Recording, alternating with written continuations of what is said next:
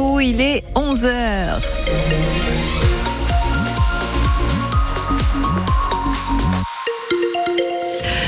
12 degrés, ce sont les maximales pour aujourd'hui dans le Poitou. On y revient dans le détail dans un instant.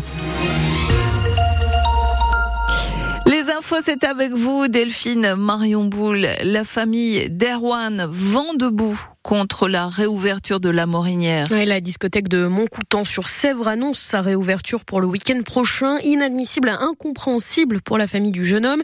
Plus d'une semaine après sa disparition lors d'une soirée dans cet établissement, la famille d'Erwan, qui, on le rappelle, a porté plainte la semaine dernière contre cette boîte de nuit.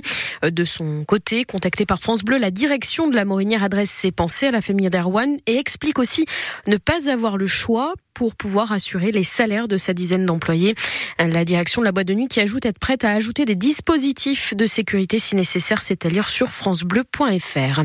Dans la Vienne, la maire de, Villedieu, de la Villedieu du Clin porte plainte après une série de tags royalistes sur la mairie et la poste. Ça s'est passé dans la nuit de samedi à dimanche. On vous raconte cela en détail sur votre application ici. J'étais pas tout seul, mais je ne veux pas donner de nom. La version de ce jeune de 18 ans n'a pas convaincu hier. Il a été condamné à deux ans de prison dont un enferme par le tribunal correctionnel de Niort après l'incendie de 25 véhicules à Toire entre Noël et le Nouvel An. Même s'il a un travail et qu'il n'a qu'une mention à son casier, l'expert psychiatre a conclu à une dangerosité du jeune de 18 ans.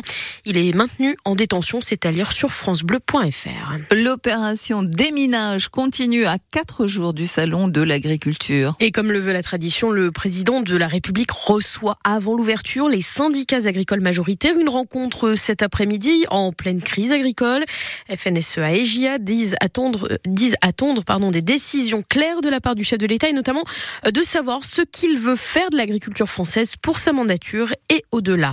Un rassemblement à 18h ce soir devant la mairie de Poitiers pour réclamer la libération de Julian Assange. Appel lancé par la Ligue des droits de l'homme alors qu'aujourd'hui et demain la haute cour de britannique se penche sur la demande d'extradition vers les États-Unis.